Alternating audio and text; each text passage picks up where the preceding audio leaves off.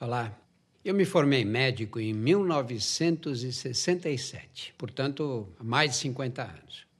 Quando eu completei 50 anos de formado, a Faculdade de Medicina da USP, onde eu estudei, costuma fazer uma homenagem aos médicos que sobreviveram até completar 50 anos de profissão. E como eu tinha sido orador da minha turma na formatura, em 1967, os colegas me pediram para fazer um discurso de agradecimento por essa cerimônia da faculdade. E eu fiquei pensando, o que, que eu vou falar nisso? Aí resolvi fazer um, um, resumo do que aconteceu com a medicina nesse tempo, nesses 50 anos em que os meus colegas e eu exercemos a profissão. E foi assim. Depois disso, pensei, pô, eu devia escrever isso, fazer uma coisa mais detalhada, mais profunda o que aconteceu com a medicina nesses 50 anos, o que aconteceu comigo e o que aconteceu com o país também. E aí comecei a escrever esse livro. Aí veio a pandemia e eu tive um pouco mais de tempo em casa para sentar, para escrever esses textos. E esse é o livro que vai ser publicado agora, que chama O Exercício da Incerteza. Vai ser publicado pela Companhia das Letras.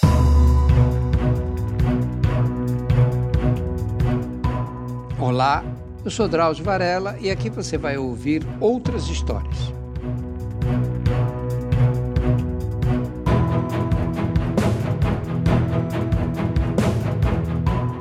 Como era a medicina quando eu era pequeno, quando eu era criança? Portanto, estamos falando aí de mais de 70 anos atrás. Eu nasci num bairro operário, bairro do Brás, que na época era diferente do Brás de hoje, das confecções, etc.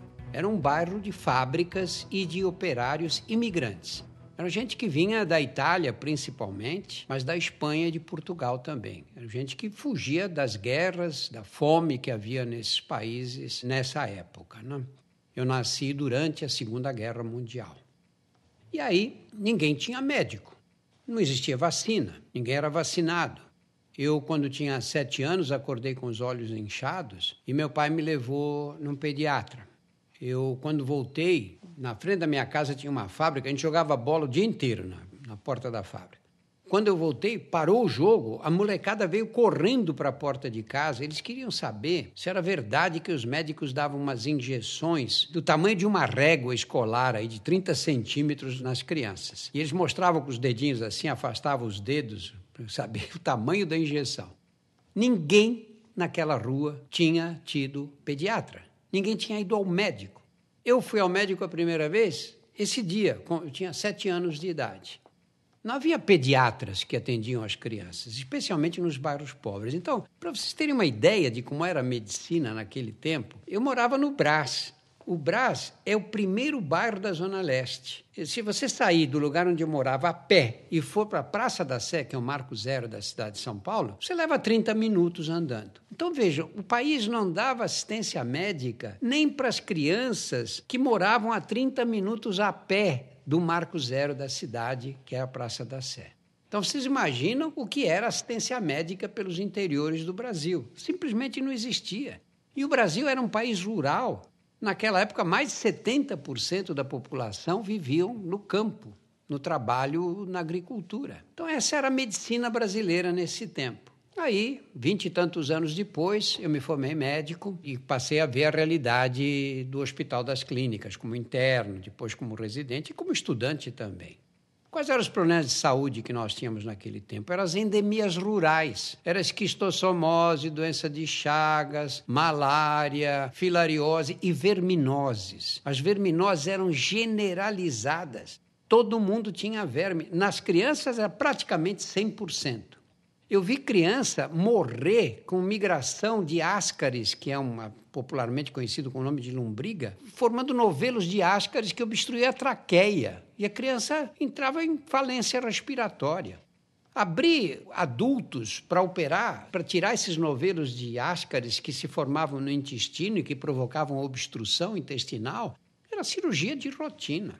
E isso caminhou assim, o Brasil foi se urbanizando, as pessoas foram migrando para as cidades e a natureza dos problemas mudou um pouco. São Paulo, no final dos anos 60, quando eu estava me formando na faculdade, chegou a aumentar 300 mil habitantes por ano. Na verdade, 300 mil migrantes por ano, praticamente. E onde eles iam morar? Eles chegavam do norte, do nordeste, chegavam de Minas, das regiões mais pobres do país e iam para a periferia de São Paulo. E a periferia começou a crescer desordenada, sem planejamento urbano. E essas pessoas não tinham nada lá, eles não tinham água encanada, não tinham esgoto, as crianças pegavam vermes, as crianças eram infectadas por bactérias, tinham diarreia, e essa diarreia eles tratavam ali no local, porque não tinha atendimento médico nenhum, e quando a criança estava muito grave, eles levavam para o hospital das clínicas. E a gente recebia essas crianças desidratadas, às vezes em choque, e tínhamos que tratar do jeito que era possível tratar morrer criança era aceito com naturalidade.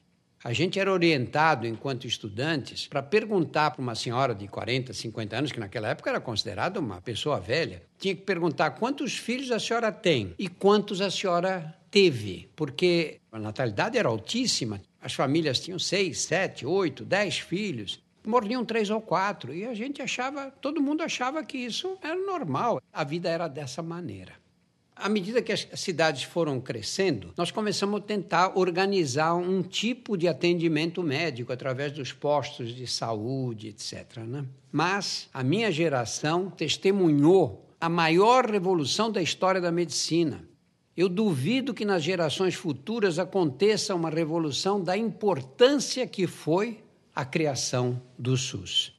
De repente, nós passamos a ter um sistema de saúde que, bem ou mal, teve obrigação de atender a todos os brasileiros.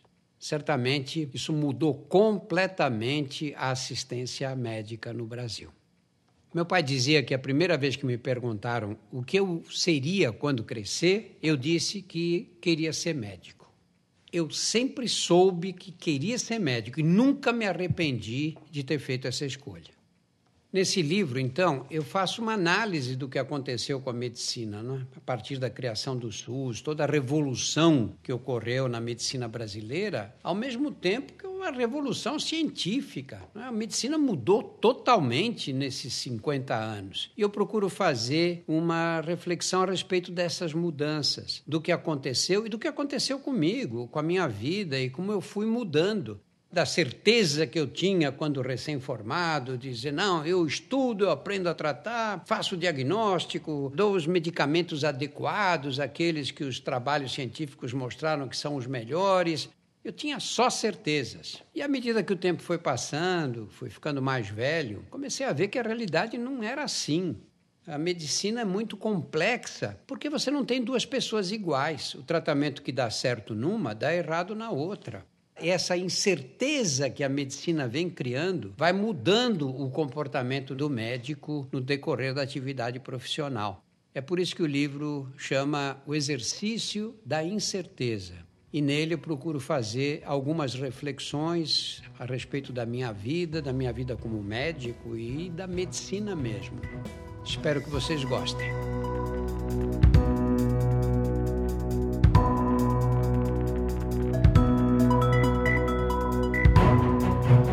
Semanalmente estarei aqui para contar outras histórias. A trilha sonora foi feita pela Insonores e a produção é da Júpiter, conteúdo em movimento.